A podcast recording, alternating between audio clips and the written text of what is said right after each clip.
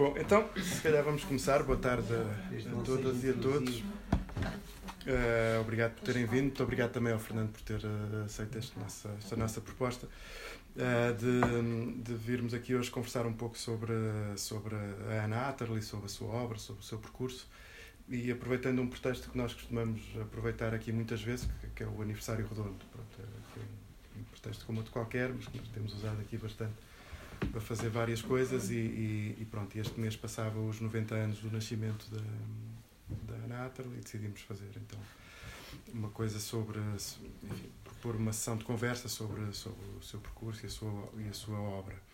Um, nós, este, em, em geral, a, a, a, poesia, os livros de poesia ocupam um espaço importante aqui na, na livraria. Este mês uh, uh, ocupa um espaço ainda mais especial porque, à semelhança do que temos feito em meses anteriores, resolvemos fazer um. Por um, por um lado, dar um destaque aos próprios livros de poesia, colocámos ali numa zona mais, mais visível da loja. Introduzimos também uma, uma promoção, sobretudo para os livros de poesia em segunda mão, promoção daquelas típicas de compra 3, pago 2. Uh, e, e, pronto, e na nossa programação também incluímos uma série de, de, eventos relacionados com a poesia, de uma forma geral. Tivemos uma conferência aqui na outra semana sobre a Salete Tavares, tivemos ontem cá o Paulo da Costa Domingos a apresentar uh, o livro, um livro que publicou agora que reúne a sua poesia uh, desde o início dos anos 70 até agora. Um, enfim, temos esta, temos esta sessão hoje. Um, teremos também um, na próxima segunda-feira o lançamento de um livro inédito da Salete Tavares. Eh, tínhamos lançado aqui há dois anos um facsímil de um dos seus livros mais, mais conhecidos, o Lexicon, que era um livro, um livro de 1971, também escutado há muitos anos. E, um, eh, e esta segunda vamos lançar um livro que se chama Outro Outro, e, e que é um, um, livro inédito. E no, e na, no dia 4 uh, eh, lançaremos um outro livro inédito da Salete Tavares que se chama Irrar. Um, pronto. Uh, isto para, para, para dar conta de facto desta, de, de, deste mês, concentrarmos na nossa programação e também na, nesta parte da atividade editorial, que aqui na, que na livraria é uma, uma pequena parte da nossa atividade e numa parte bastante, bastante no seu início, mas, mas, mas, a que nós, mas que nós gostamos muito e a que damos bastante importância. E para dar conta então que durante este mês tivemos este, este sublinhado nos, nos, na poesia, nos livros de poesia, nos autores de poesia, etc. Uh, para a sessão de hoje era isto, portanto convidámos o Fernando Aguiar, que é também o próprio um, um, um poeta e enfim com, com, muito trabalho, um trabalho já muito extenso e, e longo no tempo nesta área também da poesia experimental, tirar se esta designação está bem ou não, um, e, e, e, também alguém que tem, uh, que, que, conhece profundamente o trabalho da, da Ana Atterley, que tem organizado muitas exposições também a partir do seu próprio arquivo trabalhos da, da Ana Atterley. E, portanto, aquilo que propunhamos era que o Fernando fizesse agora assim uma primeira intervenção, depois conversamos até, até queremos. Pois, eu já percebi que mais ou menos as pessoas até conhecem a Ana ou conhecem o trabalho da Ana, portanto eu não sei o que é que poderei acrescentar. Talvez acabasse por ser mais fácil fazerem perguntas ou porem questões, acaba por ser se calhar mais fácil falar. Uh, em relação à Ana, enfim, eh, sobre por exemplo, a sua vida pessoal, talvez que é muito pouco conhecida, eu também não sei grande coisa porque a Ana era uma pessoa muito fechada, era uma pessoa que não que não gostava muito de se entrasse no, no seu mundo. E aquilo que eu sei é que a Ana foi estudar eh, canto e música para a Alemanha, depois teve teve uma doença nas cordas vocais, desistiu da música, foi para Londres estudar eh, cinema a Salete se calhar conhece melhor esses pormenores do que eu, porque, enfim, a sua mãe Salete Tavares e elas eram amigas e provavelmente conhece mais as pormenores, mas pronto, eu estou a dizer aquilo que sei. Ah, também devo dizer que eu nunca entrei, eu próprio nunca fiz perguntas, nunca pus questões à Ana, porque sabia que, que era uma coisa que não lhe agradava muito, ela também não falava muito, por, por isso apesar de, de eu a conhecer desde 83, portanto 30 e qualquer coisa anos, a verdade é que nunca soube muito bem, enfim, a juventude dela. Entretanto, em Londres, eu penso que foi em Londres que se casou com um senhor inglês, o senhor Atterley, porque a Ana, o apelido dela é Ana Alves, ela, por casamento, é que ficou com esse apelido Atterley. Uh, sei que tiveram uma filha. Essa filha, Catarina, teve um desastre de automóvel e faleceu aos 18 anos, que foi um choque enorme para a Ana, obviamente. E, e foi na sequência desse acidente que ela se separou do Sr. Atterley e veio para Lisboa, mais ou menos por altura de 25 de Abril. Por isso, quando se deu 25 de Abril, a Ana já cá estava, até é conhecida uma fotografia que ela tem no Chiado com, com o Meli Castro e com o Cesarini. E, enfim, mais ou menos é isto que eu sei da Ana até essa altura, digamos assim. Uh, eu tenho a ideia, isto é, é uma ideia pessoal, que a Ana nunca foi uma pessoa muito feliz. Pronto, sempre foi uma pessoa com problemas de saúde, teve esse problema com a filha, que é uma coisa marcante, obviamente. Tenho a ideia que ela nem sequer estaria muito bem com, com, com o Sr. Atterley. E, e por isso uh, acho que toda a vida dela foi assim, nesse aspecto. Uh, não foi um, uma vida feliz. Bom, talvez isso tenha sido também uma das razões porque ela em Londres criou a parte mais significativa da sua obra visual, quanto a mim. Todos aqueles livros que nós conhecemos e que ela publicou a partir de 73, 74, e, os mapas de imaginação e da memória, a reinvenção da leitura, o escritor, todos esses livros uh, têm trabalhos feitos antes de 73, ou até 73, em meados dos anos 60 até 73, mais ou menos. Por isso, todos eles foram uh, criados e executados em Londres o que é curioso, porque eu próprio nem tinha percebido isso há pouco tempo, quando estive a estudar melhor a, a obra dela, é que cheguei realmente a essa conclusão. Todos, todos aqueles trabalhos mais conhecidos da Ana, que são as caligrafias, foram todos feitos até 73. Portanto, antes do 25 de Abril, em Londres, eventualmente terá havido algumas influências de exposições de artistas que ela terá conhecido lá, mas pronto, isto é uma exposição minha também, não tenho a certeza. Depois de 74, a Ana veio viver para Lisboa com grandes dificuldades. acho que teve que vender praticamente tudo porque nessa altura não, não enfim, não, não, não, tinha emprego, ainda não estava a dar aulas, trabalhou como crítica de música no Diário de Notícias e foi no Diário de Notícias que em 1959 publicou um artigo sobre poesia concreta e uma proposta de primeiro poema concreto que durante muito tempo considerámos que era exatamente o primeiro poema concreto português, embora isso seja um bocado, enfim, subjetivo. Uh, mais tarde até descobrimos que o Zé Alberto Marques tinha publicado numa revista de, do colégio, acho que Andrade Corvo, de Abrantes, um poema, um poema concreto, em 1958, portanto já um poema impresso anterior a esse. Mas, pronto, bom, nessa altura então a Ana teve bastantes dificuldades económicas, uh, penso que sobrevivia com esses escritos, fazia para o Diário Notícias e depois mais tarde então começou, entrou para o ensino. Nos anos 80 ela fez o doutoramento, foi para Berkeley eh, fazer o doutoramento, eh, onde penso que gostou bastante de estar. O, o doutoramento correu bem. Está aqui a professora Lourdes, que trabalha exatamente no Departamento de Literatura Portuguesa, em Berkeley, onde a Ana fez o doutoramento. E, e, e, a partir daí eu penso que o percurso dela é conhecido. Pronto, depois veio para cá, para Lisboa, começou a dar aulas na Universidade Nova, chegou a catedrática. A obra dela começou a, a ser muito mais conhecida. Portanto, até os anos 80, como ela, enfim, teve um pouco mais parada por causa do, do, do trabalho de investigação, importantíssimo sobre o barroco português. Isso mais ou menos eu penso que também toda, toda a gente conhece.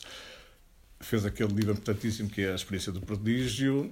E, e depois em termos de obra visual, ela sempre publicou bastante poesia, que, aliás, o, a maior produção dela é poesia verbal, a, a par da, da poesia gráfica, da, da poesia instrumental. Depois também publicou prosa com o Mestre, é um livro que tem umas cinco edições eh, e também está publicado no Brasil, pelo menos, não sei se está em França. Eh, criou uma série de pequenos contos eh, que são lindíssimos, que eu gosto muito, são as tisanas. O último livro que ela publicou com tisanas tinha 463 tisanas, portanto são pequenos contos muito enfim, divertidos, outros nem tanto, mas uh, são interessantes porque complementa bastante o trabalho criativo da Ana. Uh, nos anos 90, a Ana fez uma viagem à Índia e, na sequência dessa viagem, criou uma série de, de obras visuais mais voltadas para a pintura, com cores mais fortes, uns vermelhos, uh, utilizou purpurinas, uh, dourados, prateados, por isso eu penso que houve uma influência grande dessa viagem que ela fez à, Índia, sim. E, e, e, fez exatamente uma exposição no, no Museu de Chiado que intitulou A Viagem à Índia, pronto. E, e fez uma série de, de, trabalhos, uns estiveram nessa exposição, outros que nunca tinham, pronto, não foram expostos. Aliás, ainda há alguns trabalhos dessa série inéditos que eu tenho, e portanto sei que são inéditos porque não, não têm moldurados, nunca foram expostos, nunca foram publicados. E, e, a partir daí, pronto, o trabalho da Ana é mais, ou menos conhecido. Penso que, que não poderia acrescentar alguma coisa se fizerem perguntas. Agora, não sei se, se quer dizer alguma coisa em relação. Em relação ao passado. Relação ao passado, porque para mim, e só para dizer que para mim realmente, eu lidei muito com a Ana, mas ela nunca se. Eu nunca fiz perguntas, obviamente. Eu conhecia a Ana que era amiga da minha mãe. Pois sei que ela era jornalista do Diário Popular em 1964, quando foi a exposição de poesia experimental em, em 64 e em 65 na Galeria de Divulgação. E ela assistiu a essas coisas em que a minha mãe participou. Depois, mais tarde, na Galeria Quadrante, ela já participou como poeta experimental e fez uma, performance, fez lá. Isso foi em 67. Pois, em 67. Uh, eu, eu cheguei a Londres em 71, uh, eh, tinha 18 anos e, e, a, e a Ana Atterley já lá estava. Uh, portanto, ela foi uma das pessoas que me convidou para ir à casa dela e e que estava a pensar em inscrever-se no, no, no, curso de cinema, mas ainda estava muito ressentida com o trauma que tinha tido da filha hum. ter morrido. Uh, levou-me a um clube, levou-me a um clube, quer dizer, fui jantar à casa dela várias vezes, e, e levou-me a um clube onde ela fazia esgrima. E que era um clube de que o, o Sr. Hatterley tinha sido, tinha, ou era mesmo tinha sido membro. Eu, ela estava separada dele, de qualquer ah. maneira. Mas tinha, o tinha mantido o direito de ir a esse clube, que é dos poucos clubes de, de, de, de Mayfair, em Londres, que, onde, onde, onde podem entrar mulheres. De qualquer maneira, havia uma sala onde as mulheres não podem entrar, mas os homens comiam. Ela ia para o lado, pronto, e fui lá tomar chá com ela, etc. E ela jogava esgrima nesse. Um, pronto, portanto, ela em 1971 ela já estava separada do, do, do Sr. Hatterley e, e, ainda estava a viver um bocado o, o, luto da filha, que tinha acontecido há relativamente pouco tempo. Um, e pronto, ela sentiu quase uma, uma necessidade de me proteger a mim, que estava a chegar a Londres também para ir estudar. E foi interessante porque, porque, porque ela eh, estava, de certo modo, a querer mudar de vida, fazer, eh, pronto, queria ficar em Londres, queria, queria, queria fazer o curso de cinema e, e, eu, eu tinha chegado com uma bolsa da Fundação Gulbenkian, penso que ela depois também conseguiu ter uma bolsa também para, para estudar cinema. Um, e, e, pronto, ela regressa a Portugal depois do 25 de Abril. Uh, ela manteve sempre contato com a minha mãe, uma certa amizade com a minha mãe. Foi. Aquilo que eu conheci de antes disto, é, eu lembro que os meus irmãos brincavam comigo porque eu percebi que a, Ana tinha um passado uh, que tinha sido educada por uma avó e tinha um passado um problema qualquer lá com, com os familiares, pai, mãe, aquilo tudo. E tinha estado também no Porto, num, num de freiras. Portanto, eh, eh, e, e, ela chamava-se Ana Luísa. E é uma coisa que não, não, não se podia dizer. Os meus irmãos brincavam comigo porque, porque não se podia dizer à Ana que ela era Luísa, ou não se podia dizer que ela era Luísa. Portanto, havia um, um, um tentar apagar o passado, o passado dela de, de, de, pronto, de, jovem. Um, Mas eu também sempre tive essa sensação. Sim, ela até, que ele manteve sempre isso muito. Nunca. Pronto, a querer não, não, falar do, assunto. Mas havia algumas coisas, como por exemplo uma cadeira que ela tinha bordado com petit plan e assim algumas coisas que ela tinha feito e que, e que pronto, eram os objetos que ela prezava e que tinha a ver com técnicas tradicionais. Mas ela, ela tinha uma certa abertura também. E, e, de facto, a seguir ao 25 de Abril, ela ficou fascinada com os gra grafites e já começou a fazer os primeiros filmes, uh, que aliás começou em Londres. Uh, Lembro-me de falar muito com ela sobre aquilo que ela estava a aprender. Ela estava, estava a entrar no, no, no beabá do cinema em Londres. E pronto, e, e, muito regularmente ela, ela, ela mantinha contato com a minha mãe. Inclusivamente um,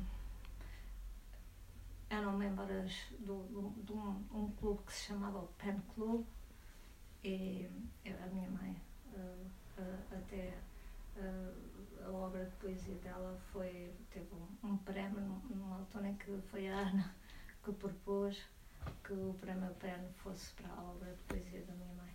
Já no, praticamente, a minha mãe já estava bastante doente e, e a Ana tinha percebido que, que, que disse-me mesmo, se calhar a tua mãe não vai durar muito. Eu fiquei assim um bocado com, ah, ela acha isso. Um, pronto, e Portanto, isto é o que eu, eu conheço a Ana como uma pessoa que, que, com quem eu convivi, com quem eu jantei muitas vezes, se falava muito de, de tudo. E, inclusivamente, como eu fui professora universitária, logo desde muito cedo, desde 1976, depois uh, também cruzávamos algumas algumas coisas sobre algumas uh, opiniões sobre a relação com os alunos, o que se podia fazer e não fazer, enfim, quer dizer, até coisas muito simples como classificar. Uh, e... Bom, até agora só falaste praticamente da, da vida pessoal da Ana. Há aqui quem conheça também a Ana, não é? é. Eu só a conheci como marido da Salete, não é? mas ela tinha sempre um ar bastante. Não aparentava essas inquietações que eu sabia que tinha, tinha um ar bastante seguro e sim, nesse aspecto, sim. sentia-se bastante, bastante bem enquadrada. Né? E depois, uh, por razões também profissionais, ela, uh, enfim, digamos, a Fundação Luso-Americana descobriu-a porque o Castro Caldas estava a fazer uma coleção de arte de, de artistas pouco. Eles uh, investiram imenso em artistas menos conhecidos, não é? Que estavam no princípio da carreira, de certa maneira ela enquadrava-se e depois teve uma grande aceitação, uma enorme aceitação. A Fundação deu-lhe um, um, enorme apoio, sim, é? Eh, que me parece que foi muito importante para ela sim. e depois estabilizou muito e nós ainda a visitámos ali na rua de patrocínio, não é? Na casa é. que ela depois tinha. Mas, uh, e portanto eu nunca a conheci muito bem, mas já agora que estamos aqui só a falar, ela não aparentava para mim, pelo menos eu já sabia que havia alguns mas apresentava uma certa postura até um bocado aristocrática, um bocado, enfim, segura. Sim, e, sim. Para quem não conhecia, realmente ficava com essa ideia, mas. É, ela... pessoa que tinha, estava certa Sim, sim, isso, isso, isso é verdade. Ela sempre, não, a, a, a aparência dela. Eu também fui lá com a minha mulher, não é? Quer dizer, hum. a salete lá. E pronto, e além disso, uh, mais nada, não tenho mais nada a dizer. nós, nós morámos em Londres, portanto, exatamente uh, até 1975, e portanto ela esteve uh, esteve em Londres uh, exatamente durante esses anos, pois. que ela regressou a seguir ao 25 de Abril. E, portanto, ela até esteve no Esteve nosso, no nosso casamento. nosso casamento, não é? Só, é uma- o nosso casamento eram só celebridades que na altura eram desconhecidas. quando a minha mãe ia a Londres, estávamos, estávamos juntos, não é? Quer dizer, eh, minha mãe. Os únicos que não são célebres somos nós. É,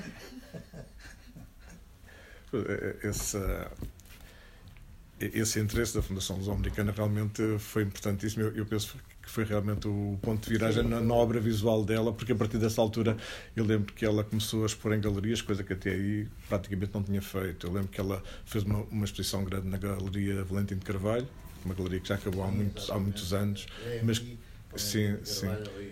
Ao pé do Hospital de Jesus. Sim, fez uma exposição grande. E a partir daí fez outras não, ela teve uma exposições. aceitação enorme na Fundação. Hum. porque havia uma pessoa que supervisionava, digamos, as aquisições, que era o Bernardino Gomes, que era administrador da Fundação e que, não tendo, digamos, não sendo, ele apoiava-se culturalmente no Castro Caldas, mas ele tinha uma enorme sensibilidade para. E aquilo era uma contradição, aquela fundação. O mobiliário, o mobiliário é todo imitação, é assim, Falso. como é que se chama?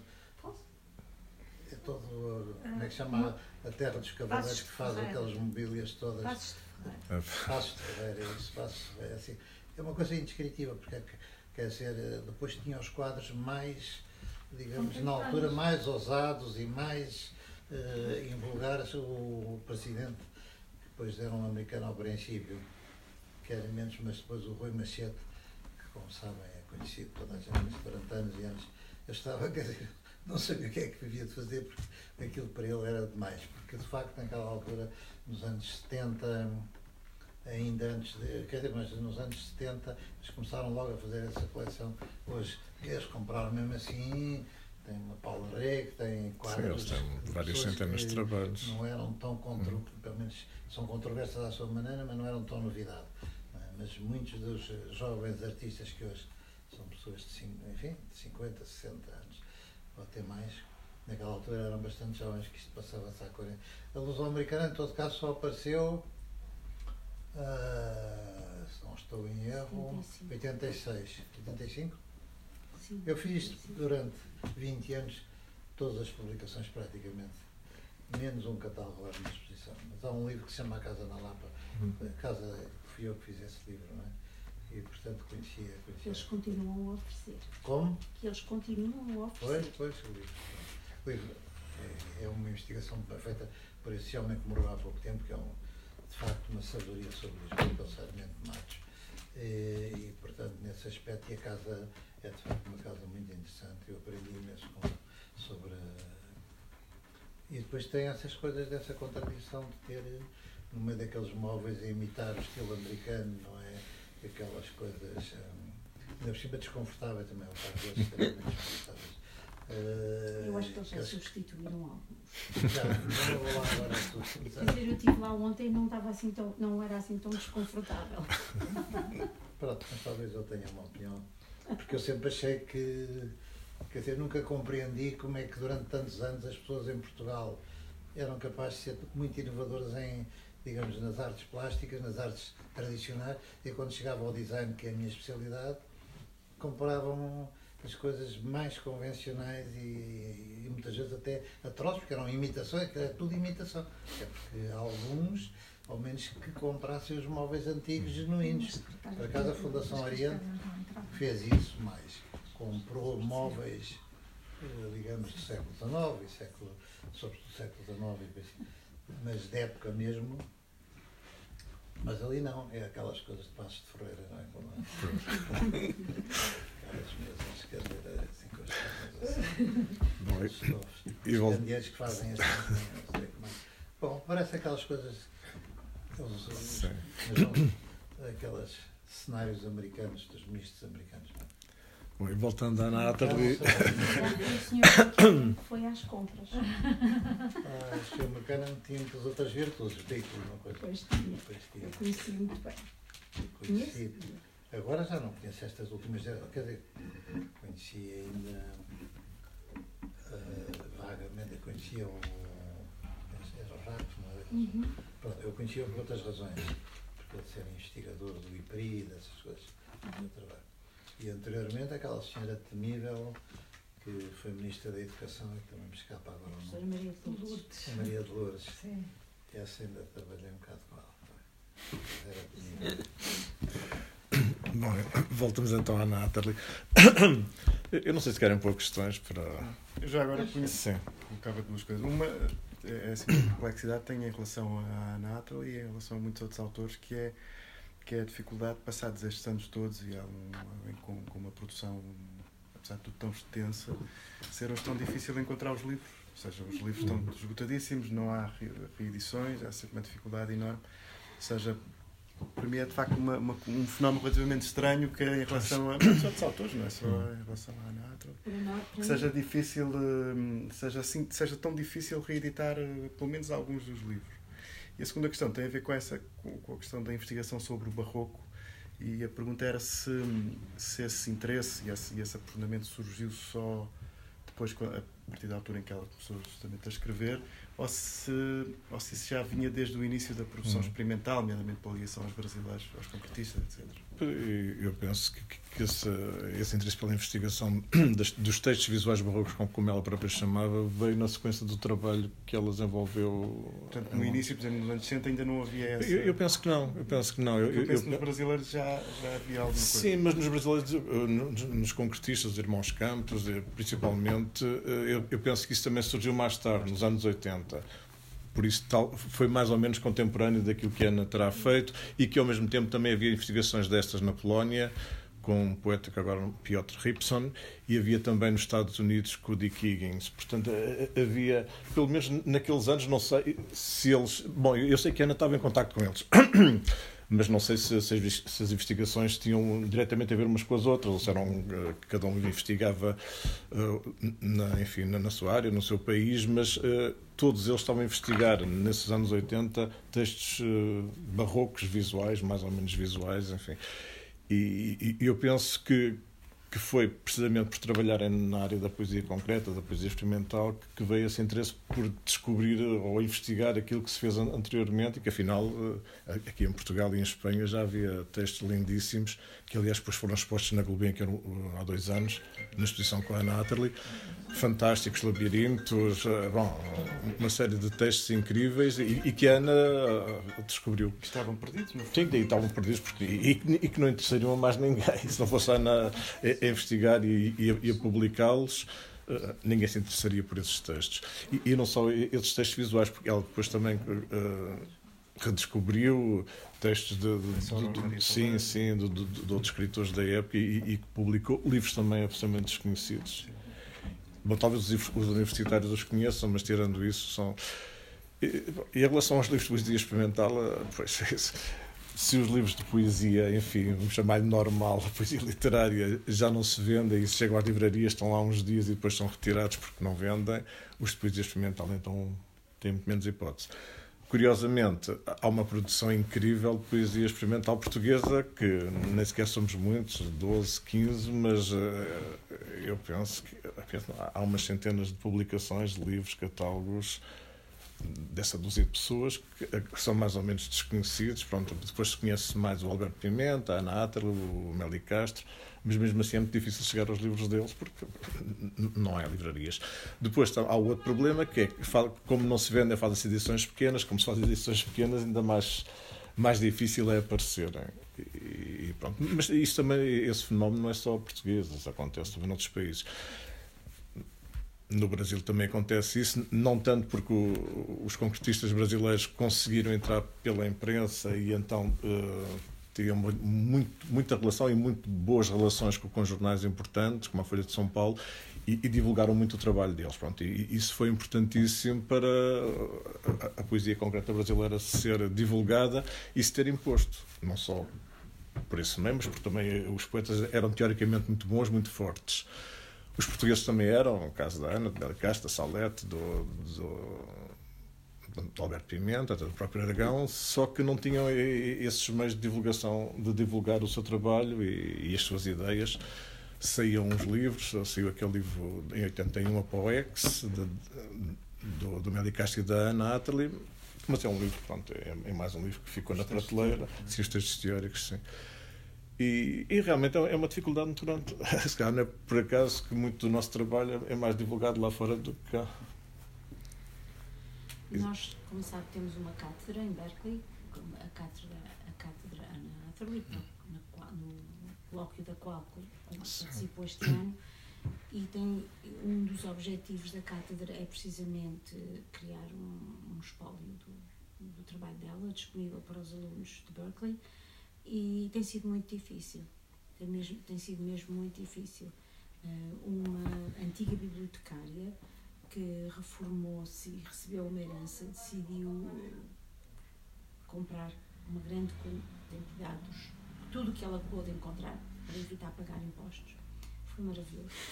E, mas uh, teve que andou aqui por Portugal, está aí, uns dois meses a visitar livrarias e alfarrabistas em Lisboa, Porto, Coimbra, etc. E conseguiu alguns mas, mas realmente há muito pouca disponibilidade. Uhum. E, interessantemente, tendo ela vivido em países anglófonos, não existe. Eu estou quase a. A tradução está terminada, acabo de traduzir o mestre, uhum. está, está para inglês, a tradução está terminada, agora está na primeira leitura. Enviei para o primeiro leitor, depois haverá um segundo e um terceiro depois disso e espero que possamos terminar a publicação, estar pronto para publicação no fim entre este ano. Isso é ótimo, fantástico. É. Até depois seria interessante se se entusiasmarem mais tarde publicar enfim, um conjunto de obras visuais da Ana. Sim, e, que seria fácil. Será bilingue. Absolutamente. Eu, eu, tudo o que nós fazemos no nosso centro é, é bilingue porque eu, o, o, nosso grande problema é hum, lecionar cultura e literatura portuguesa um, em inglês. Porque um, para que um aluno universitário chegue ao ponto de aptitude de linguística para poder ler alguém como a Ana Hathaway, ele, ele acaba o curso, vai-se embora e já não, já, não, já não trabalha isso. Portanto, nós temos que cativar os alunos através de textos que eles possam entender. E se nós podemos dar aulas em cultura portuguesa, literatura portuguesa em tradução, nós, eles depois vão se interessar nelas e depois vão aprender sim, sim. a língua. Mas, portanto, todas as nossas publicações são bilíngues. Aliás, eh, eu não sei, devia ter trazido, fizemos a, a reedição de um livro um, um livrinho que está esgotadíssimo, que é o As Portas que Abriu Abriu do Ari dos Santos. E, e fizemos o bilingue, obviamente sem o texto. Há um, su, um texto suplementar que é mais ou menos uh, do partido, porque aquilo foi publicado pelo Partido Comunista. Nós só publicamos o poema uh, que, que traduzimos. E não me lembro se ofereciam. Não. É muito provável que não, porque nós não temos quase nenhum. Aquilo desapareceu tudo. Uh, e, e, e, mas também é bilingue precisamente por essa razão. Mas é muito interessante a sua pergunta, porque quando a Ana chegou a Berkeley, ela foi fazer uma entrevista com, para, para ver se a aceitavam para o doutoramento, antes de se inscrever, foi lá, e ela foi falar com o professor Arthur Askins, que é um conhecidíssimo medievalista uh, ibérico, aliás, tem, um doutoramento, ele ainda está vivo, um doutoramento honoris causa de Coimbra por uh, descoberta da primeira pauta musical de uma das cantigas de Tom Diniz.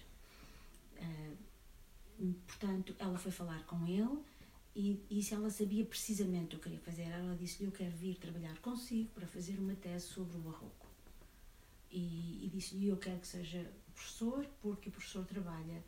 Uh, literatura medieval em Portugal e Espanha e eu quero incluir esses dois países. Hum. Portanto, ela sabia precisamente o que ia fazer. Hum, portanto, quando ela começou a pensar nisso, não posso imaginar, mas que, ela, que esse era o objetivo do doutoramento desde o primeiro momento, isso tenho a certeza. Pois. Ótimo. Pois a Ana era uma pessoa com ideias bem definidas e não me admiro nada que ela sabe exatamente o que eu queria fazer e, e ainda bem que o fez, porque realmente é, é, aquela investigação que ela fez é, é fantástica. Sim, mas para além disso, quando nós olhamos algum, alguns dos trabalhos, particularmente aqueles em que há muita repetição de, em caligrafia, hum. um, imediatamente nos lembramos do barroco, portanto há todo aquele excesso. A minha questão era essa, que, é, é, que é possível ver isso tudo nas, nas obras Exatamente, anteriores. É impossível perceber que, e se calhar a, a melhor forma de podermos estabelecer um timing para esse interesse seria uma, vermos quando é que as obras foram produzidas e quando é que ela começa a ter esse tipo de produção. Porque aí, obviamente, ela está a entrar na área do barroco. Com esse. Bom, ela, ela, nos anos 60 começou pela escrita oriental chinesa. Aliás, o, o, aquele livro, Os Mapas da Imaginação e da Memória, ainda tem uma série de, de experiências muito voltadas para esse interesse dela. Portanto, eu penso que, que o interesse pelo barroco é posterior Portanto, será a partir no final dos anos 70, talvez, porque ela publicou os mapas em 73, tinha feito esse estudo, enfim, esse trabalho, não sei se de investigação no final dos anos 60 sobre a escrita oriental, e, e portanto isso deve ter sido uma, uma sequência de, de interesses. Ou, ou, ou, ou, talvez isso a lançasse nessa, a, a abordar ao pensar a escrita oriental, tivesse iniciado esse interesse. Sim, não, sim, sim, na, na sequência disso. O interesse pelo escrito oriental, ela própria escreveu, está no, está no livro dos mapas, portanto, isso não, não, não, temos dúvidas. Agora, quando é que realmente surgiu o interesse pela escrita barroca? Mas eu, eu penso que isso é, é uma sequência até do próprio trabalho dela, porque é, é como eu disse, é aqueles livros que nós mais ou menos conhecemos e, e, e que são mais e, e, que têm um trabalho de caligrafia mais, mais importante, apesar de terem sido publicados em 73, 75 e, e mais tarde, uh, essas obras foram todas realizadas antes, de, antes de, enfim, de, de Ana vir para Lisboa, portanto até 73. Por isso eu penso que eh, entre 65, 66 até 73 ela criou to, todas essas obras e por isso é natural que o interesse pela investigação do Barroco tivesse vindo a, a seguir, que não fosse. Enfim, mas é, isso são tudo suposições, porque Ana realmente não, não, não, não falava muito, muito nisso. Ela era uma pessoa muito fechada, mesmo agora nos últimos anos, quando teve que deixar a, a casa na, na Rua do Patrocínio e teve que ir para um lar Ana praticamente não recebia ninguém, quer dizer, recebia meia dúzia de pessoas que já conhecia há muito tempo e também porque precisava dessas pessoas, enfim, para, enfim, para, para, para participar nas coisas, no, no, ela nos livros. Não. Pois ela dizia que. Ela dizia que não tem ninguém. Portanto, Bom, ela realmente família, família não, não ela tinha não mesmo. Sim. tomasse conta dela. E portanto, hum. ela teve um AVC e hum, assustou-se muito. E depois começou a perceber que, como não tinha descendência, não tinha ninguém, tinha que ser, tinha que para ver o que é que, o que, é que ia acontecer. E aí ela fez, começou por fazer uma doação do, do, do, do, da biblioteca, da escola dela, toda a Biblioteca Nacional. O que a prejudicou um bocado a ela e aos alunos, porque uh, as coisas que ela estava a recomendar que os alunos consultavam continuam encaixotadas. Estavam encaixotadas na e continuam, e continuam e, e ela, não, ela tinha. Não é só ela. O quê? Não é só ela. Ah, não é só ela. Eu, por acaso, tenho, tenho uma lista de, de, dessa, de, desses documentos, pelo menos de uma primeira, enfim, de, de, um primeiro envio que ela fez, cerca de 400 e tal livros e catálogos. Ela deu-me uma cópia dessa, dessa lista, enfim, pelo menos podemos saber o que é que lá está. Mas também uh, sabemos que, pelo menos até há pouco tempo, os investigadores que lá iam não, não tinham acesso a essa documentação. É uma pena enorme, pois continuam a não ter. Nem dela, nem da, da Natália Correia, que hum. também ofereceu todo o espola. É, é uma pena porque. Já agora eu vou defender ligeiramente a Biblioteca Nacional, eh, porque também tivemos um spoiler da minha família entregue na Biblioteca Nacional, teve assim cá estado. E eles têm, de facto, tenho que lhes dizer que têm, não tem pessoal que chegue e quando tratam dos assuntos, tratam dos assuntos mesmo assim com, muito, com, com muito cuidado e com muita. Eu fui E- consultar o. Como? fui consultar o espólio da Ana Atteri porque estou a fazer um trabalho sobre ela como tradutora. Oh, Interessa-me a faceta tradutora, depois queria fazer também uma pergunta sobre isso. Mas, eh, de facto, na Biblioteca Nacional encontrei só documentos e coisas que ela deixou, muita correspondência e coisas que são acessíveis aos investigadores. São umas 40 caixas, mas não com os livros e são só documentos dela, correspondências e coisas.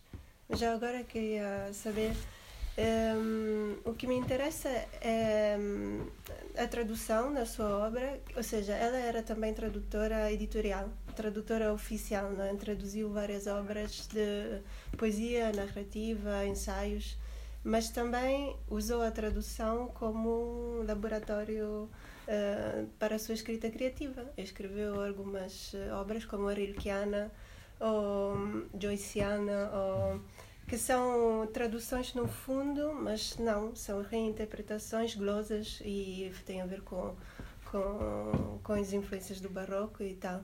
Mas hum, o que me interessa é como ela usou, co- como é que ela via a tradução, não sei se alguém pode responder, como é que ela via ah, a tradução, a questão da tradução, não é? Que, que usava de uma forma profissional e oficial e de outra forma criativa e como laboratório de escrita criativa. Estava um pouco a investigar isso e fui ao espólio também para ver as correspondências com as tradutoras e tradutores e encontrei assim algumas eh, algumas dicas da sua da sua ideia de tradução que é de facto ligada ao do concretismo brasileiro de transcriação e de plagiotropia Ahm, mas sim queria saber se alguém aqui sabe qualquer coisa a mais nesse sentido. Isso, pessoalmente, isso é uma área que realmente nunca, nunca falei com ela. Aliás, é- é- é- essa faceta dela como tradutora até nem sequer é muito conhecida, pelo menos é, é quase um, um, um aspecto da obra da Ana que praticamente não se fala. Pois. E até é interessante que haja esse trabalho de investigação, porque é, é- é daquelas coisas que normalmente quando se fala da Ana fala-se da parte poética, enfim, da, da- prosa, do mestre, da, do- da obra visual, que, é- que é realmente a mais importante. O trabalho de investigação do Barroco também, mas o trabalho de tradução, e ela fez realmente bastantes traduções e, e fez outras publicações também, que Ela sempre teve que ganhar dinheiro para se, para sustentar. Pois. Portanto, eu penso Também E- é um trabalho também. ali. tradução para. Sim, mas, mas ela- maneira, é- é- escrever artigos para jornais ou. Sim, mas isso foi numa fase posterior, a, aliás, anterior a, a ser professora, porque numa fase posterior eu penso que ela já estaria sob esse, sim, sim. Sim, sim, aspecto. O que não quer dizer que não fizesse traduções, até por uma questão de gosto, porque gostava. Ela também traduziu o Marquês de Sade, enfim. eh, Cesare Pavese Sim, também. sim. César Pavese, sim, sim, tivemos sim, aí um- um- Pois. Por isso, se calhar também o faria não só por necessidade, mas também porque eram autores que lhe interessavam e que tinha curiosidade em conhecer. Mas isso, se calhar, vai ficar a saber mais do que nós em relação a, a esse aspecto. Há um autor, que eu não me lembro exatamente eh, de onde ele é, mas acho que o texto se chama. É escrito em espanhol e ele defende a tese da traductologia. Hum. E eu acho que até certo ponto o processo dela era similar ao que ele descreve. Hum. E ele é mais ou menos contemporâneo ao período em que ela estava a fazer traduções. Portanto, deveria ser uma corrente teórica que era hum, não, Espanhol. ou, ou se, se está eu acho que é mesmo teoria da traductologia. Ok. Eh, agora, não me lembro o autor. Sei que o livro é vermelho e branco, mas pronto. eh, mas mas é- é- acho que é um livro interessante porque talvez lhe dê algumas dicas. Ah, obrigada.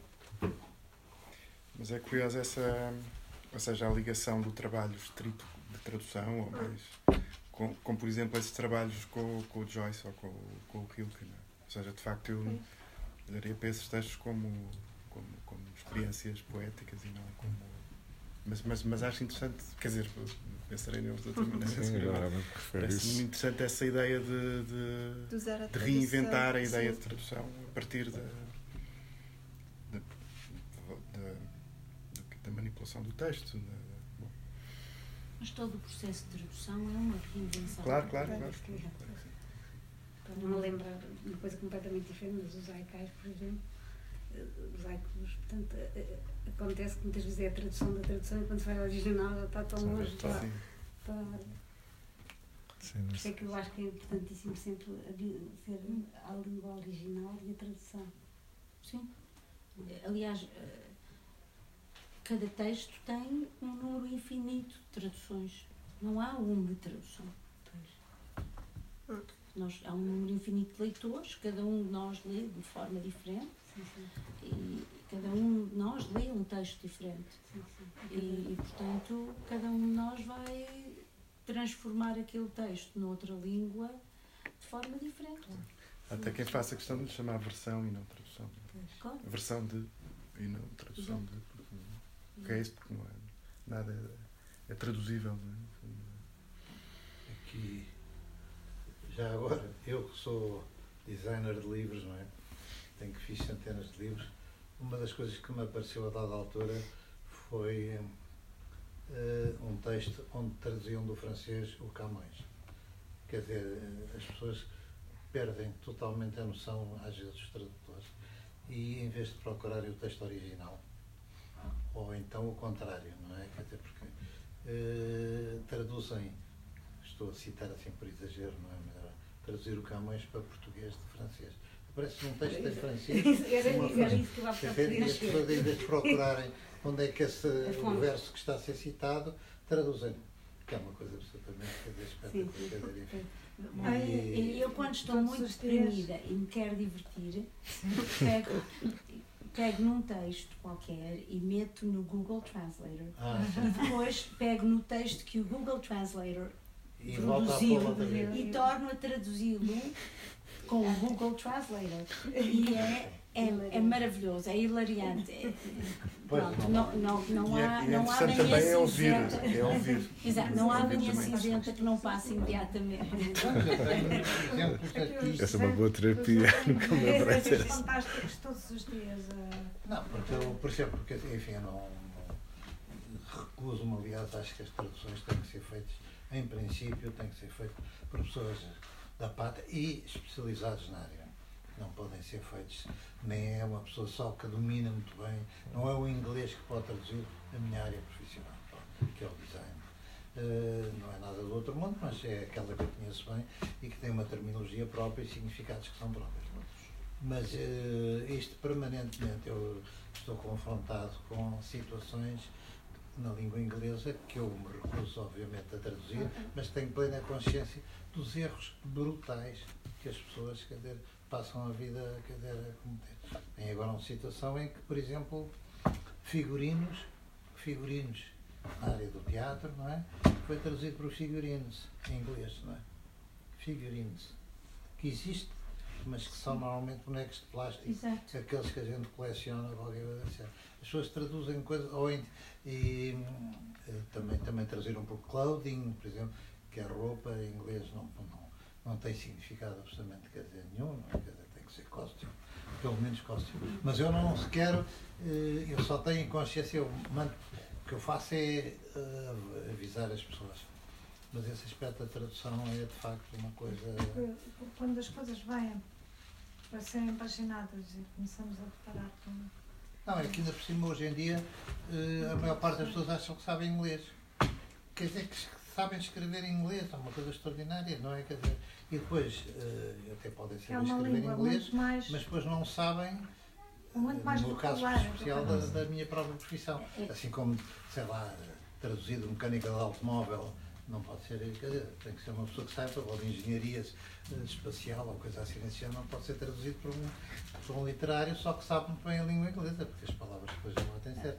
Tem conotações, tem. A maior dificuldade com a tradução em inglês é que escrever bem em português, ou em espanhol, ou em francês, é exatamente o oposto de escrever bem em inglês. Porque em escrever eh, inglês é uma língua pragmática, é uma língua em que tem que ser na voz ativa, no afirmativo, e isso não é verdade de como se escreve bem em português. Então, todas aquelas cláusulas, todo, etc. Isso, isso não pode passar em inglês porque perdemos o leitor. O leitor não, não vai conseguir.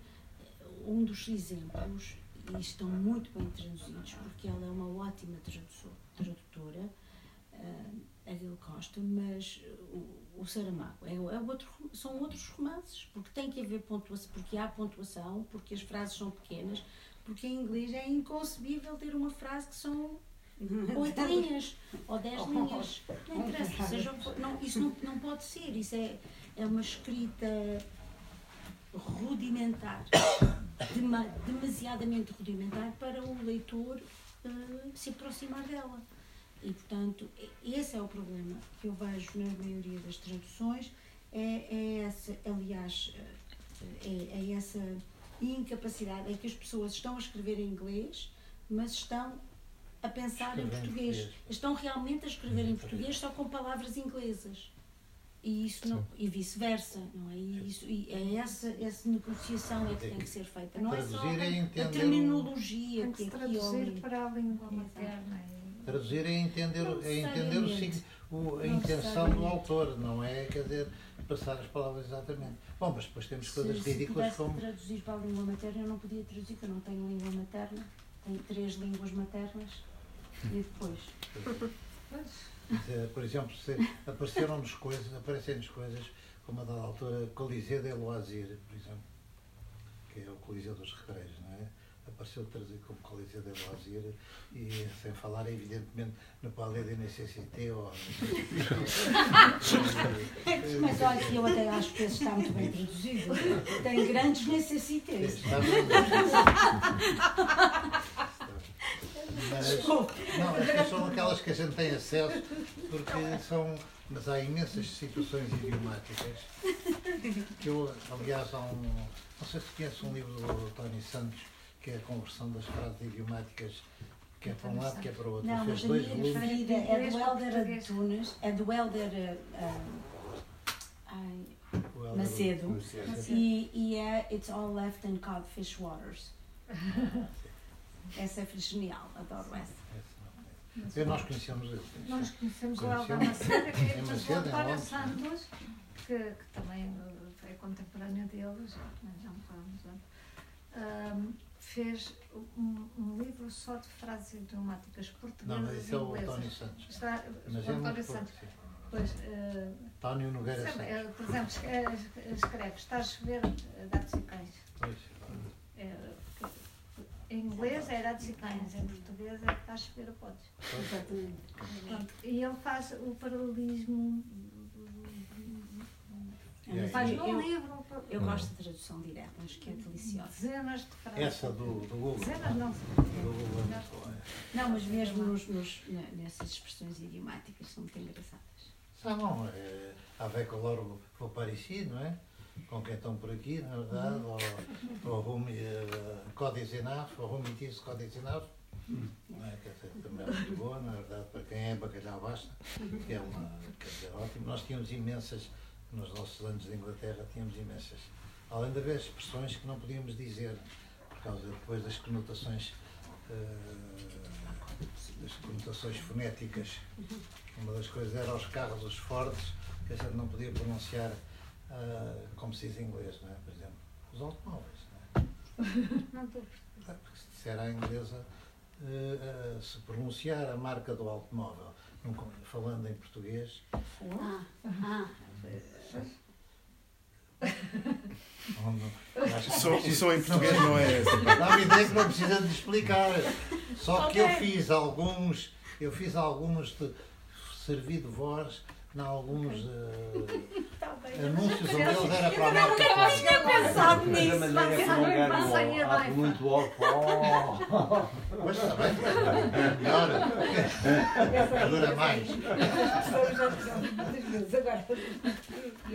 Não, mas isso exatamente era com esse Nogueira Santos, que era um tradutor eh, simultâneo que ele dominava, mas eu fazia ao contrário, evidentemente traduzia do inglês para o português. Mas quer daqueles tradutores instantâneos, instantâneos.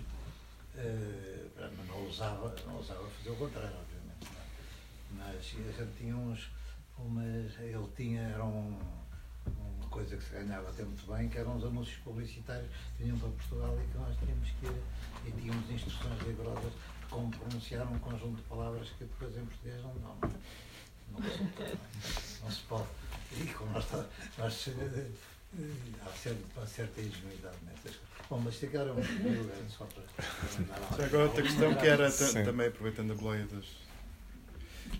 Quais eram as ligações internacionais que havia além dos brasileiros uh, com, outros, com outras correntes de artistas experimentais de outros países? Sim, sim, mas sim, havia. Em relação à ANA ou em relação ao, ao... Em geral ao grupo de experimentais? Eh, havia, bom, o, o, António Aragão eh, até ele teve a estudar restauro na, em, em, Itália e eu penso que ele terá tomado eh, contacto com a poesia experimental italiana, que já na altura também, enfim, a, a poesia concreta, experimental, apareceu mais ou menos simultaneamente na, na América do Sul, Brasil e também na Europa, Suíça. Depois espalha-se muito rapidamente.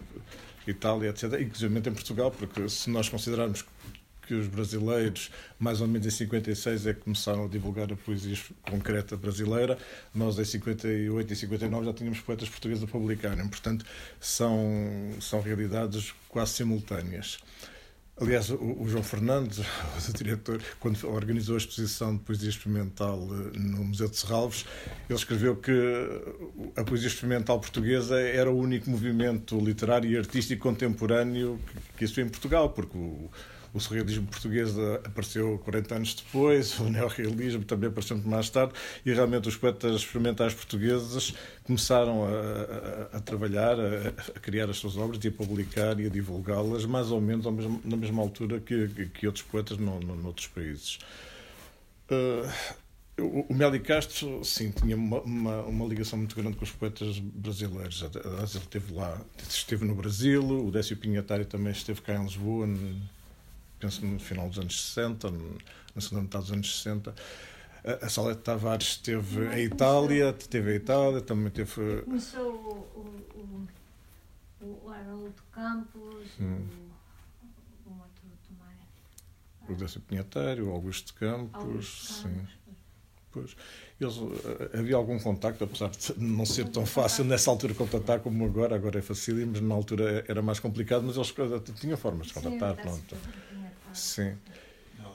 O Gil Dorfles é que se encantou. E, e o Gil Dorfles, sim. O Gil Dorfles. Onde é que é? Que país é que é? Na Itália.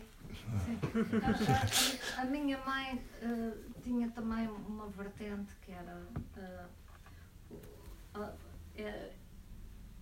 era, ela era muito interessada por arquitetura e por arte e dava aulas de história da arte e de, estética. Desde, e de estética desde os anos 50. E, e interessou-se sempre muito pelo lado a relação com o design e com a arquitetura. E era uma entusiasta do, do, da arquitetura. E, e uh, entra para, para o movimento da Associação dos Críticos de Arte. E conhece o Gildo Dorfles. Penso que é ainda nos anos 40 ela conhece o Gildo Dorfles Uh, penso eu, uh, numa altura a minha mãe esteve em, na Sorbonne, em, em Paris, uh, 48, 49, e nessa altura conheço o, o Gil Adolfo. E isso é que foi a grande uh, revelação dela para, para tudo, para tudo, não só para, para o ensino, como para a ligação com a arte, ligação com a arquitetura e depois com, com tudo o que ela escreveu. E, o Gilda Dorflos foi também uma ponte para, para uh, ligações com, com, com, portanto, com, com, artistas e com poetas. E, uh, Mas aqui a Ana Atterley não, não aparece Mas a, a Ana Atterley... Do Gil Dorflos não, não aparece não, Pois, uh, não, não. não, não, não porque há, há o lado que tem a ver com a crítica da arte e que tem a ver de facto com o design e com a arquitetura e a Ana Atterley segue um, um, outro caminho não, não, não sei, sim, ela tinha mais contacto com os poetas ingleses sim, sim, e com os escoceses e também é normal. Sim. do que propriamente com, No caso da Ana, eu penso que ela, nessa altura, nem sequer teria grandes relações, nem grandes contactos com, com, com, com poetas no, no, estrangeiro, como tinha, por exemplo, o Meli Castro, que o Meli Castro, inclusive, participou em exposições de poesia experimental, coisa que não sabia, que portanto, descobri isso há, há pouco tempo numa revista antiga, no princípio dos anos 70, portanto, uma, uma coisa que não se fala, provavelmente ele já nem se lembrará, mas uh, isso lá no, vem, nessa revista, aliás. E, e portanto sempre houve. Exposições onde? Em Itália. Eu por acaso não me recordo da cidade, é uma cidade pequena. Alguém organizou, não sei se o Michini, se, se uh, o Pignotti, enfim, nessa, nessa altura Aliás, isso ainda acontece agora e aconteceu depois, portanto, normalmente eram os próprios poetas experimentados a dinamizar as, as exposições, as publicações, as revistas, os catálogos, os livros. Pois, o que está um bocado dentro daquela questão da, das edições não aparecerem nas, nas livrarias. E isso também acontecia em Itália, os poetas italianos também organizavam bastante exposições. Por exemplo, em Itália e em Espanha havia uma vantagem muito grande, é que havia grupos de poetas em várias cidades. Portanto, era muito fácil eh, organizar várias coisas, de, de, de trocar, eh, de, trocar informação, havia trocar exposições. Artistas, havia também artistas que faziam arte com letras, digamos, como por exemplo o Gíria Colar, que era um, Sim. Pronto, e que e que, e que e, e, não é por via da poesia nem da literatura. Sim, mas ele depois participou em muitas exposições de, de, de poesia experimental. Mas é um, inclusive cá. Foi. Inclusive cá. Uh, mas, mas, mas ele era, eu penso que ele era da República Checa. Sim, é, checa, mas depois vivia em Paris, viveu em Paris nos últimos anos. Sim. Sem falar Fazia na tradução. coisas não, com a máquina de escrever. Sim, sim. Sim, a gente tem. Poemas com, com, com uma máquina de escrever. Poemas visuais. Aliás, eu acho que este, esta coisa dos Fs. Uh, que também foi feito com a máquina de escrever, aliás. Uh, tenho os estudos disto e lembro-me que foi o meu tio, um tio italiano, a minha, a, a, minha mãe tinha uma irmã que era cantora, que foi cantora, que se chamava Stella Tavares, que é, é, é um, é um outro lado que também, nem na internet, uh, e que fez uma carreira internacional, que estreou Stravinsky e tal e, e que era nove anos mais velha que a minha mãe, que, e que casou com um italiano. E cantou na escola de Milão, e esse senhor italiano veio viver para Portugal. E, e trabalhou naquelas coisas de, de despachantes e, e, tal. Foi ele que datilografou isto para a minha mãe. É interessante, não é? Estas. Depois o Gil Adorfos morreu há pouco tempo. Sabe, conhece o Gil Lopes? Um pouco. Mas Cento... conhece de novo. Sim, 108 anos. Com 105 não, sim, anos. Pois, ele teve... É uma grande obra. Ele esteve aqui, a gente tem uma fotografia com ele, já com 105 anos, ou coisa assim, mas ótimo. No Centro Cultural de Belém. Hum. Foi, foi visitar aqui. Ana, quer dizer alguma coisa? Ia, ia dizer que tem a versão com o nome de Ivanel Palestrini também foi muito relevante neste Sim, ele morreu agora. Morreu há dias. Foi há dias, sim contacto com o Aragão e posteriormente com o Heriberto Elzas, que teve uma hum. repercussão pronto, importante no contexto da. o Heriberto Elzas refere como o primeiro, a primeira grande influência, acho eu, assim, os primeiros trabalhos que ele publicou da, poesia combinatória, exato, exato. aquele tape mark. Depois o Nando Balestrini nos anos 60 trabalhou com essas é, com essa poética combinatória, se é que se pode chamar poética a isso, na altura seria uma experiência, mas se calhar ele já fazia com essa intenção. Uh, mas é curioso que, que, realmente este movimento depois da poesia experimental espalhou-se praticamente todos os países. Na, na Checoslováquia também é muito pouco conhecido, mas havia um grupo incrível de poetas experimentais com trabalhos fantásticos.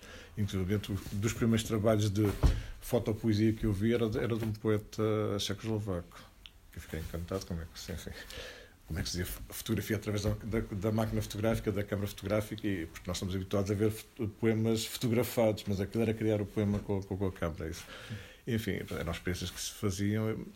Realmente é, é, é pena que, que este tipo de trabalho, que é bastante criativo, não, não seja assim tão divulgado, mas é sempre a, a, velha questão, quer dizer, se fossem, se fossem trabalhos que se, que se eh, fossem apresentados em galerias, enfim, noutros espaços, e se fossem vendáveis, eram conhecidos, eram divulgados. Não sendo. Até porque estes trabalhos de experimental normalmente eram sempre feitos.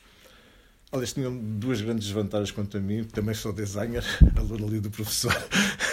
é que, primeiro, normalmente quem fazia os, os, trabalhos de poesia experimental eram uh, pessoas formadas na área das letras, portanto, tecnicamente os trabalhos eram muito fracos eram muito criativos, eh, enfim, do, do, ponto de vista teórico, mas do, do, ponto de vista técnico eram muito fracos. E depois também se usava normalmente materiais muito fracos, a verdade também é essa.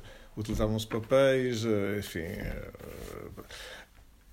sim, basicamente utilizavam-se papéis, porque era raro utilizarem-se os tais materiais nobres que as pessoas dão muita importância a isso e é isso que faz com que os trabalhos se vendam e que se os trabalhos se venderem os autores são conhecidos esse é um enfim é, é, talvez o, o, ponto mais fraco da, da, deste tipo de trabalho desta técnica porque em termos de criatividade há, há excelentes trabalhos há trabalhos muito criativos há, há, excelentes poetas que fazem trabalhos de com bastante criatividade e, e bastante imaginação eh, e, e, até criam com outros suportes agora com instalação com, com tecnologias etc mas realmente a, poesia experimental esbarrou aí. E por isso é que não é tão conhecida como isso. E depois há, há os grandes museus que, que só se interessam por também divulgar aquilo que já é conhecido e aquilo que aqui é vendável, a verdade é essa. Há uns anos houve um, um, um crítico, agora não me recordo o nome dele, que ele já morreu há muito tempo, alemão, que, que quis fazer, ou, ou, começou a fazer uma exposição de poesia experimental no Guggenheim, em Nova Iorque e que seria a grande exposição e talvez isso motivasse outros museus a, a fazerem exposições regularmente, poesia experimental, porque alguns fazem.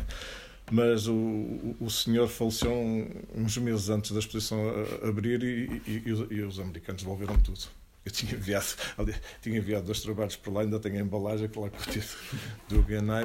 Uh, mas isto para dizer que realmente, se um dia houver um museus internacionais importantes a, a expor e a divulgar este tipo de trabalhos, talvez aí seja um ponto de, de motivação para outros museus. Senão, a poesia experimental, experimental e visual vai continuar assim meia, meia esquecida, meia subterrânea, meia marginal, como sempre foi. Mas esse é o problema que têm que fazer, mas é uma. tem que fazer uma, uma reconciliação. Os designers gráficos faziam poesia experimental. Pois há muitos anos. Né? E, e, e isso é outra questão. Esses é que não emoldravam e não penduravam nas Exato. paredes. Só apareciam nas páginas dos livros ou, ou das revistas. E, portanto, há uma tradição enorme. Aliás, a tradição. Há aquele livro que a tua mãe tinha, que é um livro que começa na Idade Média, não é? Desde os bordados, tudo com claro, figurações, e depois ao Verlaine, não é? que faz, depois ao, ao, ao Apollinaire, também faz os caligramas. Quer dizer, há um, todo um bom outro passado que nunca se reconciliou muito bem com esse. Sem contar que os designers têm coisas nos anos 20 e 30, Sim, claro. quer dizer, trabalhos com letras. Sim, mas de qualquer maneira, aí eles não estavam a fazer poesia experimental, estavam a fazer trabalhos com letras. É, é, é uma área paralela, mas não exatamente. É a questão que nós sempre lutamos, é que a cultura não tem que passar a estar, quando está emoldurada, passa a ser Sim, cultura. claro, sim, sim, está sim, sim, sim. Quer dizer, é um pobre de um desgraçado que está a vender um produto, não é? Hum. E, e, que isso, como, sim, se, sim, como se a arte não fosse também um produto e também não se vendesse por bons preços. Estava a ver hoje o, Leonardo da Vinci, o célebre, uh, como é que é, Christie, não sei o quê, este que foi vendido agora, 450 hum. milhões de dólares, não é? Uh, mas se de facto provar que não é Leonardo, de um dia para o outro passa 450 milhões, exatamente a mesma pintura Uh, talvez uns 500 mil, vá lá. Só por. Mas é exatamente a mesma sim, coisa. Sim, sim, sim. É uma coisa absolutamente. Esse é um fenómeno quase que inexplicável. É.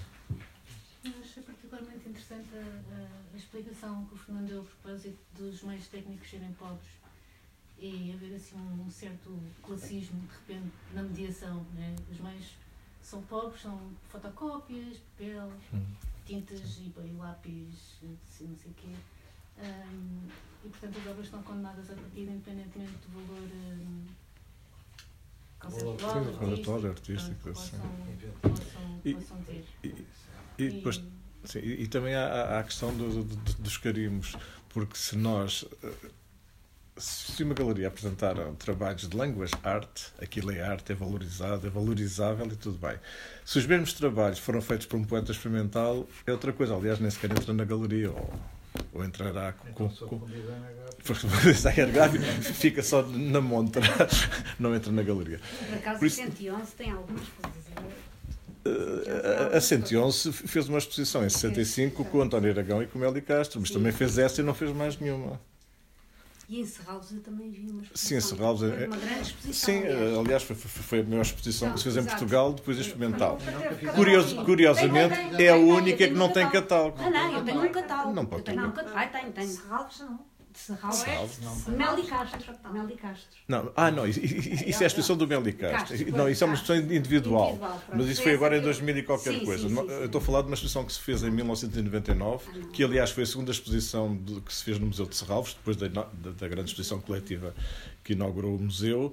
A nossa foi logo a seguir, mas é a única que não tem catálogo. Eles abriram dizendo que o catálogo Iria ser. vai aparecer Sim, depois. o, o catálogo, bom, isso, isso é outra questão, não vale a pena falarmos aqui. O, o- o catálogo existe, existe o, enfim, o, original está pronto a ser impresso, só que não foi impresso na altura e, e era, Ah, está, fizeram para Sim, tá. É, é- é- tem- tem um formato de LP, 30 por 30, tem 300 e tal páginas. Eu vi isso porque nós colaborámos mas com textos teóricos. só poesia experimental a partir dos anos 70. Não, de 60, dos anos 60, 60 até 84. Era 64 a 84, penso eu. 64 a 84. Umas coisas anteriores. Sim, depois tinha algumas coisas anteriores, sim, mas pronto. ZDB também. Houve aquela coisa Sim, da ZDB. pronto, essa é outra- é ZDB natureza, é, é mais recente. Mas eh, se esse catálogo que está pronto a imprimir e que nunca foi impresso, se tivesse realmente sido impresso, teria sido, seria o documento, o documento mais importante da poesia experimental eh, Não, portuguesa.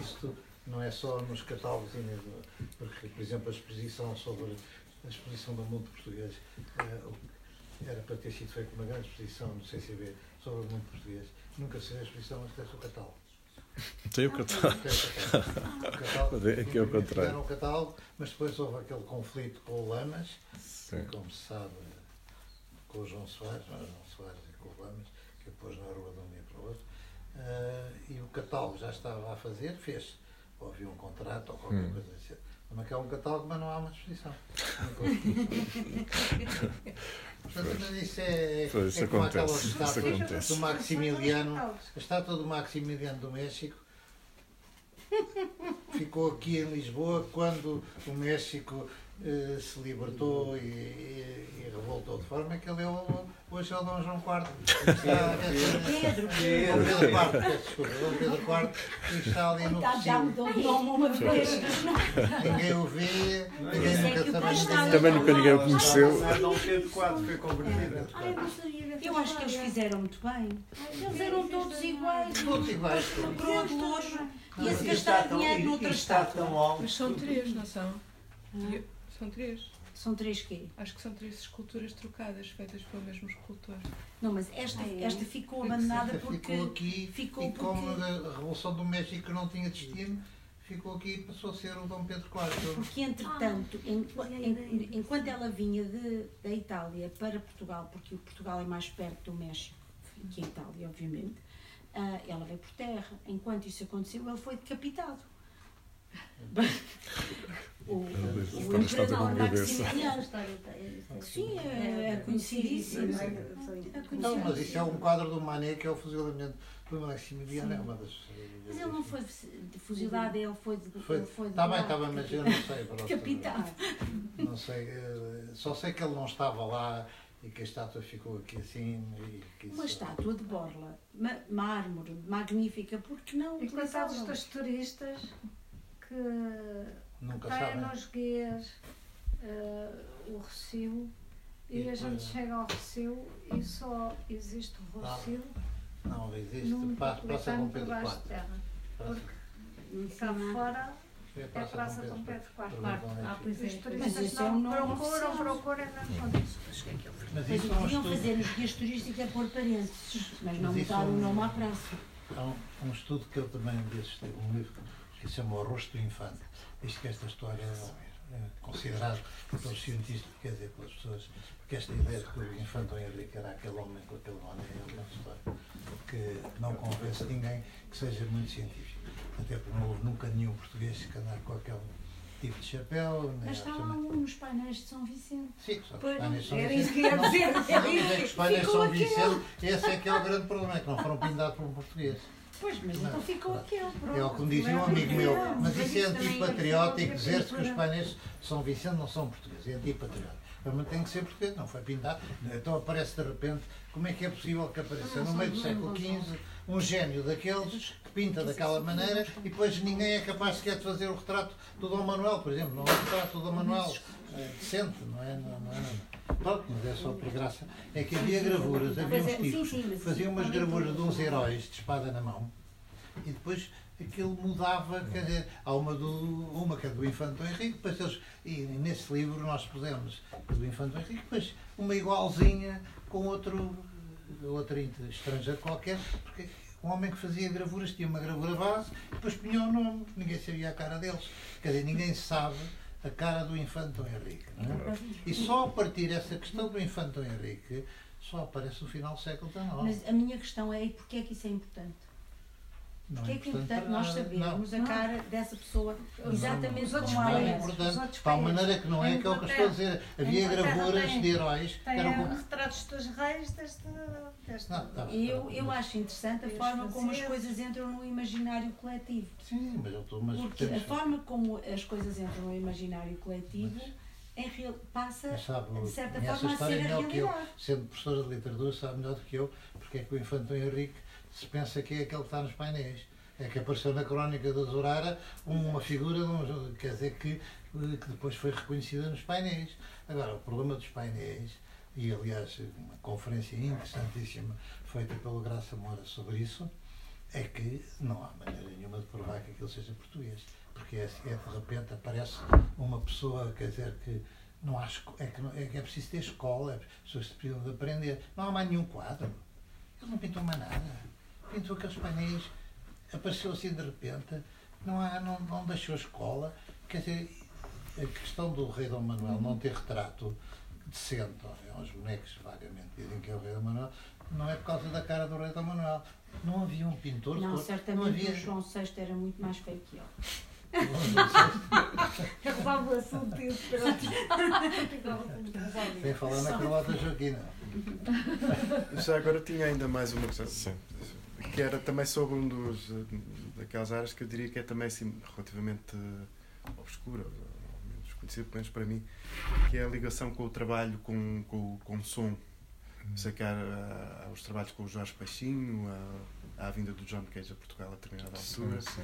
Descobri também há dias no YouTube um, um vídeo do programa que a Ana Atterley tinha na RTP2, Sim, é obrigatório não ver. que é com eh, que, que, em que estão o Meli Castro e, o, e a Ana Arbende, que é o Jorge Lima Barreto e o, e o Rui Reininho, performance. Mas, eh, mas é também, esses, tipos, esses trabalhos também se sei que também há umas experiências da Ana Atterley com o Jorge Peixinho, ou já ouvi falar disso, mas não, Sim, é, mas mais ou menos perdidas. Não é? É, assim, aliás, nunca houve uma tradição de, dos poetas experimentais entrarem pela vida da poesia sonora, como há, por exemplo, a Itália, que há uma quantidade de poetas sonoros fantásticos, muito bons, e, e que desenvolvem esse trabalho aqui em Portugal praticamente nunca. Há é, é, essas experiências muito pontuais, que muitas vezes nem sequer são registadas. Agora, mais recentemente, apareceu o nosso diretor-geral das artes, o Américo Rodrigues, que realmente tem feito um trabalho importante na área da, da, da poesia sonora, mas é, é, é o caso único, quer dizer, não, não é. Eu, eu realmente tenho pena porque haveria possibilidade das pessoas que, que eu conheço de, de, de se ter explorado mais essa via e, e, e que seria um, um caminho importante também para, para a poesia experimental portuguesa, mas realmente nunca houve ninguém que se dedicasse a esse tipo de, t- trabalho. Mas houve uma forte ligação do Jorge Pachinho com.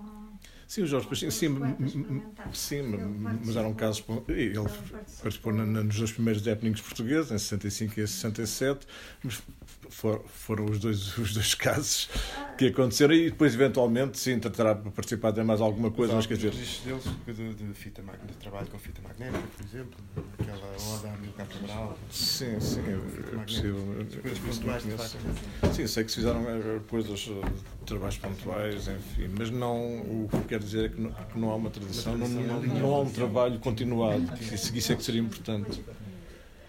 E, e, e mesmo. Mais tempo, mais rápido. Peço imensa desculpa, mas eu tenho que sair porque tenho horário de caminhonete. Ah, e, e obrigado pela, pela sua presença. Não, obrigada pela palestra.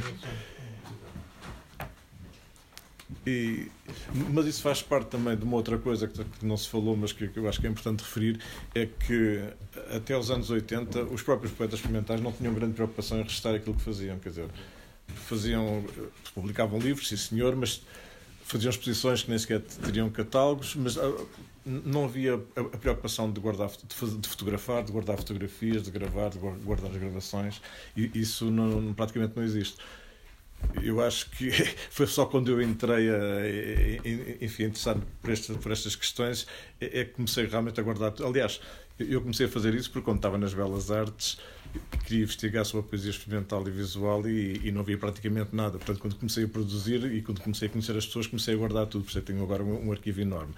Mas realmente é pena porque houve experiências muito interessantes que se fizeram e, e, e não se conhece, não há, não há registros. Por exemplo, houve um encontro na Praia do Guincho em 69, faz agora não sei quantos anos, talvez 50, que eu tenho três ou quatro fotografias, que eram da Ana, eh, mas pouca gente já havia al- algumas descrições sobre isso, mas quer dizer, eu penso que são suposições daquilo que lá aconteceu, que não e é pena não, haver mais registros fotográficos e um encontro de. Sim, é o. Aquilo supostamente seria um happening, mas nunca percebi se foi realmente um happening ou se foi um, grupo de amigos que levou uns, uns pães, uns vidros e, e tiveram na praia. E, enfim, não sei exatamente. nunca consegui perceber o desenvolvimento de- de- dessa história, porque já li qualquer coisa sobre isso, mas eu penso que aquilo é, é alguém que supôs que teria sido assim, ou eventualmente terá conversado com, com, com algum dos intervenientes, mas não. Mas realmente nunca houve a preocupação de É o registrar. problema- o problema de registrar. Eu sei que, que inclusivamente nessa exposição do Po- do POEX no- em Serralves, eh, apareceu um- uma fita magnética que o eh, Ernesto Meli Castro tinha gravado nos anos 60 a minha mãe a dizer o poema sonoro pa- Parla Patisse. Hum. Ele disse Parla se passe, la parte parti. E, e, e, e, e essa eh, havia um gravador um- uma fita eh, no chão eh, mas, mas por acaso eu nunca tive lembro de entrar na exposição e e ouvir a voz da minha mãe ela já tinha morrido e, porque ela já morreu há 25 anos e, e por exemplo não, não faço ideia onde é que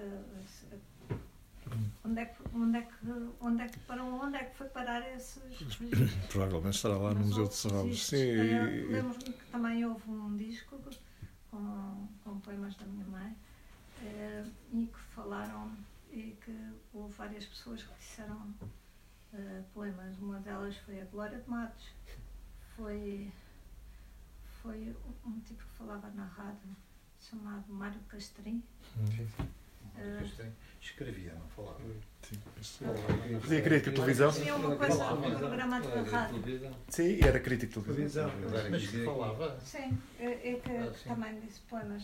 Só- E era poeta também. também Mas era um disco daqueles eh, grandes. Hum, mas eu- já eu- tens estações. 78 rotações, que tinha pai de dois poemas de cada lado. Mas o problema da, da música experimental e dessas coisas é que ninguém aguenta, pá.